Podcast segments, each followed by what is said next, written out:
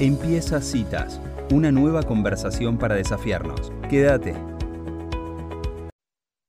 Estamos en la cita con vos y del otro lado está Sephora Bermúdez. Ella es terapeuta en migraña en www.sephorabermúdez.com. Ahí pueden encontrar un montón de información, pero bueno, hoy la tenemos acá con nosotros. Bienvenida Sephora, ¿cómo estás? Hola, muy bien, muy contenta como siempre de estar con vosotras. Bueno, muchísimas gracias. Hoy tenemos un tema eh, que, bueno, que tiene que ver con, no sé si tiene que ver con la migraña, ahora vos nos vas, a, nos vas a contar, pero el título es así, tu cerebro te engaña cuando comes, la percepción y las creencias a la hora de comer. Eh, bueno, ¿querés contarnos un poquito para empezar y después seguramente vamos a tener muchas preguntas? Claro, pues sí, sí que tiene que ver, aunque bueno, si no tienes migraña, la persona que nos escucha también seguro puede aprender un montón de cosas.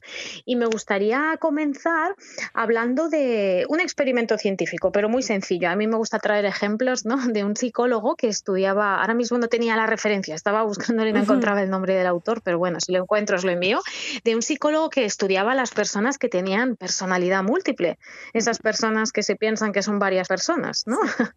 Pues resulta que este psicólogo descubrió que en algunos casos, dependiendo de la personalidad, las personas tenían diabetes o no. O sea, si una mujer se creía que era Raquel, tenía diabetes. Y cuando se llamaba Marta, no la tenía. Pero era la misma persona. ¿Cómo es posible esto, no? Porque su cerebro se confundía, se creía que era diabética y le modificaba todo el metabolismo en base a su creencia. O sea, imaginar lo importante que es creerse las cosas acerca de la alimentación.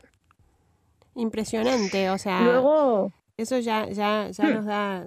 Bueno, nos introduce a esto que vos siempre nos traes, que, que, el, cerebro nos va creando eh, la realidad, ¿no?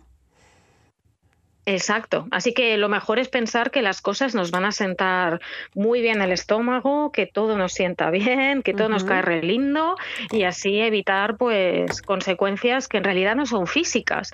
De hecho, me gustaría compartiros otro estudio que es este es divertidísimo en el que tomaron a dos grupos de personas y les dieron un refresco para beber pero a la mitad de los participantes les dieron un refresco que había tenía un cartel en la lata que ponía refresco alto en azúcares. Mm. En cambio, a la otra mitad del grupo del experimento les ponían refresco light, bajo en azúcares, que son estos refrescos, ¿no? que tienen menos calorías. Pues resulta que les sacaron sangre a todos los participantes antes y después de beber el refresco y obviamente las personas que tomaban el refresco que tenían más azúcar tenían más insulina en sangre. Su páncreas se había encendido para procesar toda esa azúcar. Pero lo divertido del experimento, ¿sabéis qué es? Que tenían el mismo refresco. el mismo refresco. O sea, la creencia de que teníamos azúcar hacía que tu cerebro pensase que así era y que activara todo el metabolismo.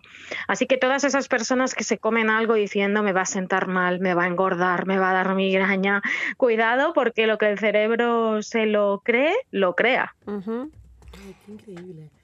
Hola, Sephora, ¿cómo estás? Soy Elisa. ¿Cómo estás? Hola Elisa, muy bien, encantada de saludarte. Muy bien. Sabes, Sephora, que hicimos una nota muy interesante con una, con una nutricionista justamente que hablaba como del miedo que se ha generado alrededor del acto de comer, ¿no? Y del tema nutritivo y la nutrición, y cómo se había, como en nuestra cultura, casi que demonizado, comillas, a los alimentos, ¿no?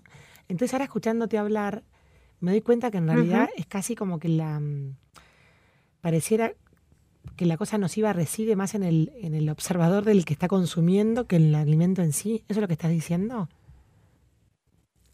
Exacto, obviamente también si un alimento es perjudicial o tiene algún tóxico, obviamente te va a influenciar, pero es conocido por todos el efecto seguro que lo conocéis, ¿no? Es obtener un beneficio en cuanto a la salud al tomar una sustancia que en realidad no hace nada.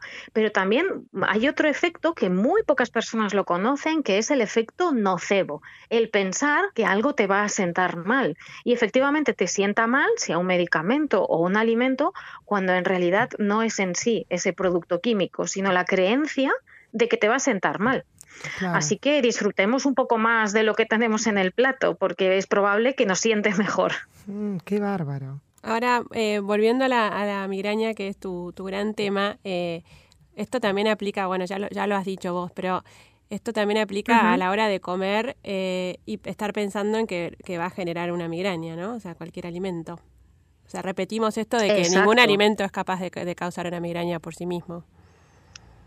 Exacto, es un condicionamiento. Yo soy exmigrañosa y ahora puedo comer todos los alimentos que antes me daban crisis. Y mira, Alusión a esto que me preguntas, os comparto una historia de una suscriptora que me escribió que le daba mucha migraña a los cacahuetes, los manís, este fruto seco. Y ya se curó de sus migrañas siguiéndome y llevaba muchos meses sin dolor. Y la familia le confesó que ellos veían algo extraño y a escondidas trituraban este fruto seco y se lo escondían en salsas y pasteles. Y confesaron que cuando ella no sabía que estaba comiendo este alimento no tenía migraña, pero sí tenía fuertes crisis si ya comía un puñadito consciente de este fruto seco. Ahora, Sephora, ¿cómo eh, podemos eh, generar una relación con la comida que, sea más equilibrada, ¿no? Por esto de, que hay alimentos que claramente por ahí no son los más saludables, ¿no? Porque, bueno, por una concentración de azúcar o porque son muy procesados. Pero a su vez, ¿cómo, cómo hacer para, aun cuando elegimos comerlos, eh, bueno, activar eh, todo nuestro, nuestro, sistema para poder que el cuerpo los reciba bien, ¿no? O sea, ¿cómo, ¿cómo sería una buena actitud hacia la comida desde el pensamiento? Claro, pues en principio para evitar el efecto nocebo, intentar evitar que ese alimento te va a inflamar, te va a sentar mal, que estás haciendo algo incorrecto, ¿no? Porque se activa el modo alerta supervivencia y el cerebro pues va a tener problemas digestivos y efectivamente se van a provocar todos esos síntomas, pero que si te los comieras a gusto y disfrutando, pues no te sentarían tan mal. Yo a veces pues me como un pastel o me como un bollo, no pasa nada, ¿no? Y me intento comérmelo contenta, no sintiéndome culpable porque sé que luego eso incluso me puede sentar mal. Así que intento decirle a mi cerebro que no es lo que va a comer todos los días, obviamente, pero ya que nos lo comemos, pues hay que disfrutarlo, ¿no? Acercarte un poquito más al placer de comer, porque es lo que nos sustenta y en nuestra sociedad, gracias a Dios, pues podemos comer aquellas cosas que no solo nos nutren, sino que también nos hacen sentir bien a veces. Y para todos los alimentos, digamos que cuando uno cuando estamos, bueno, eh, criando hijos o educando, que también es importante transmitir que quizás no, no todos los alimentos son, son especialmente buenos, ¿no? ¿Cómo, cómo llevar esa, a eso a palabras que no después no afecten en este efecto nocebo? Claro, pues yo lo ideal que suelo compartir cuando uno tiene niños, yo que soy madre, ¿no? Y también he trabajado mucho con las neuronas espejo, etcétera, más que decir, hay que hacer. Para los niños, en vez de explicar, es mejor ejemplificar, que tú lo hagas, que tú si debes comer algo que no es tan saludable, pues que lo disfrutes y que no digas, si como mucho chocolate me va a doler la cabeza, esto me va a engordar, me va a sentar mal, pero con el ejemplo. Con los niños funcionan mucho las neuronas espejo, que se activan mirando. Los niños aprenden observando. Entonces, si tú quieres que el niño tenga un buen hábito, ten tú primero ese buen hábito. Pero, luego están muy expuestos, ¿no? A, un montón de, comida que, está muy procesada, ¿no? acá, por lo menos en los festejos, de los cumpleaños, o sea, realmente es como que es difícil, o sea, coincido totalmente con esto del ejemplo y creo que es lo más potente. Pero bueno, eh, a veces me encuentro en situaciones que realmente quiero dar una explicación sobre el alimento sin demonizarlo este, y bueno, es, es difícil encontrar ese equilibrio en, cómo explicarlo, ¿no? Pero no será, eh, pero no será eh, lo que dice Sofía, que por ahí, si es en contexto, por ejemplo, de un cumpleaños, y dice, bueno, en los cumpleaños estamos de fiesta, no pasa nada que comamos tricitos, por ejemplo, o sea, ponerle como un... Solo que me encuentro con muchas veces a la semana, digamos que hay un montón de, posibilidades, digamos, de, ese tipo de comidas, que tiene que ver con la elección que uno hace de, también de alimentación eh, también me hago cargo ¿no? de lo que uno también consume en su casa. Pero bueno, eh, o sea, es, interesante plantearse en esto de que, los hábitos se transmiten eh, así, haciéndolos. Pues has dicho la palabra clave, elección. Por ejemplo, nosotros en mi casa, mi hijo jamás ha tomado una bebida azucarada y no come dulces. Y entonces, cosas que hacemos y que él ve que yo hago es que antes de ir a una comida muy procesada, yo como en casa, como en casa antes y mm. en esa fiesta no como. Entonces él de manera natural ya realiza ese hábito. Y también le hablo y le informo, ahora hay unas bebidas que no sé si en vuestro país han llegado, que llevan mucha cafeína, que son unas latas enormes, ¿no? Y, y los niños menores están empezando a tomar esto y a tener problemas de taquicardia, sí, y equivalen a ocho cafés y los niños se lo están tomando y están habiendo problemas, pues eso, de que tiene una afectación. Pues yo lo que hago es ir con mi hijo, leemos los ingredientes, lo comentamos, mm, pero no como una imposición, sino como una información y que él saque las propias conclusiones. A veces a los niños se les dejan que ellos decidan, pero deben tener la información. Y mi hijo libremente ya no elige esos alimentos porque ve que en casa no los tomemos y, sabe qué consecuencias tiene la ingesta de esos alimentos. Porque aunque te hables muy bonito, si te tomas cinco cafés, te va a tener una afectación cardíaca. Ahora, para volver a, señales que nos, que nos dé el cuerpo, ¿no? Porque Acá el título es Tu cerebro te engaña cuando comes. Y digo, ¿qué es lo que no engaña? ¿Qué sensación es la que no engaña? Y podemos, para volver a, cosas que nos sirvan como señales de nuestro cuerpo, eh, a, que que estamos comiendo bien o a que estamos contentos con, con, lo que comemos o que logramos finalmente este equilibrio, ¿no? De darnos los permitidos. ¿Qué, qué señales podemos tomar para decir, bueno, por acá, bueno, eh, sobre todo el tener energía, ¿no? El alimento te proporciona energía, entonces si a ti un alimento te da energía y te permite seguir adelante y no te da sueño, apatía, pues es que es ese alimento va bien contigo, ¿no? Y también algo muy importante es centrarnos en el sabor y en la sensación de hambre.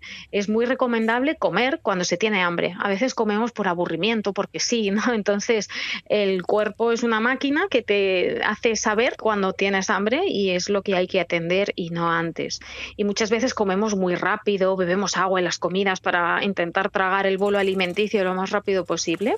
Y una forma de saber si te estás centrando en la comida es que estás notando el sabor. Mm. En el momento en que tú te distraes, ya no notas el sabor y ya estás comiendo de más sin centrarte en lo que debes centrarte. Mm. Así que estos son indicativos muy útiles. Y poniendo otro ejemplo de cómo nos puede engañar el cerebro, me gustaría explicaros, no sé si alguna de las que está aquí entrena, va a carreras. A carreras no. La que, entrena no está en este momento, es Angie. bueno, pues mi marido corre maratones y entrena y es conocido por todos que en el kilómetro 30 de los maratones hay algo que se llama un muro mental. O mm. sea, tu cerebro te empieza a decir, para de correr que nos morimos. Literalmente, todos los, eh, los que entrenan lo saben. Y es porque el cuerpo agota todas las reservas de glucógeno y te avisa mucho, mucho antes de que tienes que comer, que tienes que parar o te vas a morir, ¿no? Entonces, de forma preventiva te dice, ves parando ya, que, nos quedamos sin reservas. Y en este momento todos los corredores tienen que hacer un ejercicio mental de ignorar esa voz, porque es tu cerebro engañándote, previniéndote y seguir adelante. Así que la mayor parte de las personas que abandonan los maratones lo hacen en el kilómetro 30 porque no pueden superar el engaño de sus cerebros. Mm. Sí, increíble. Este, bueno, creo que, no sé si tienes alguna otra pregunta. Tenía, pero me lo olvidé. ah, no, sí, ya sé. No, que recién cuando dijiste, si fuera em, de conectar con el sabor y la sensación de hambre, ¿qué le dirías a una persona que, bueno, que es flaquita y que además no tiene hambre? Me dice que come por obligación porque no, en el fondo como que no le llama la comida, está como desconectada de esa sensación de necesidad de comer. ¿Qué le dirías que le diga a su cerebro para reconectar? Claro, aquí pueden influir muchos factores que desconozco, no sé, pues una depresión, pero sí, bueno, si vamos a algo que no sea patológico, ¿no? Tenemos demasiada comida, ¿no? Muy disponible, etcétera. Entonces, para conectar con el placer de nuevo de la comida, a las personas que están inapetentes y también funciona un montón con los niños, hay que volver a la base, a tocar los alimentos, a ir a la compra, a dejarte conquistar por los colores, a buscar recetas que lleven su mimo y su tiempo y sobre todo a tocar, a tocar los alimentos para poco a poco volver a pues a sentirlos de nuevo. Eso ayuda un montón, especialmente en niños, ¿no? En implicarte en el proceso de comer, no solo que te pongan el plato por delante. Claro, está buenísimo. Bueno, la verdad que todo lleva siempre a esto de estar más conscientes, ¿no? De, hacer, de volver a este, a este estado. Así que siempre la tarea la tiene uno. no, podemos, eh, no podemos quedarnos en la queja ni, ni en echar la culpa. Eh, así que bueno, muchísimas gracias, Sephora, por estos minutos en Citas de Radio. Como siempre, ha sido un placer. Un abrazo, muchas gracias. Hasta luego. Adiós. Así pasaba Sephora Bermúdez en nuestra cita con vos. ¿Te gustó esta cita? La seguimos en Instagram. Búscanos como Citas de Radio.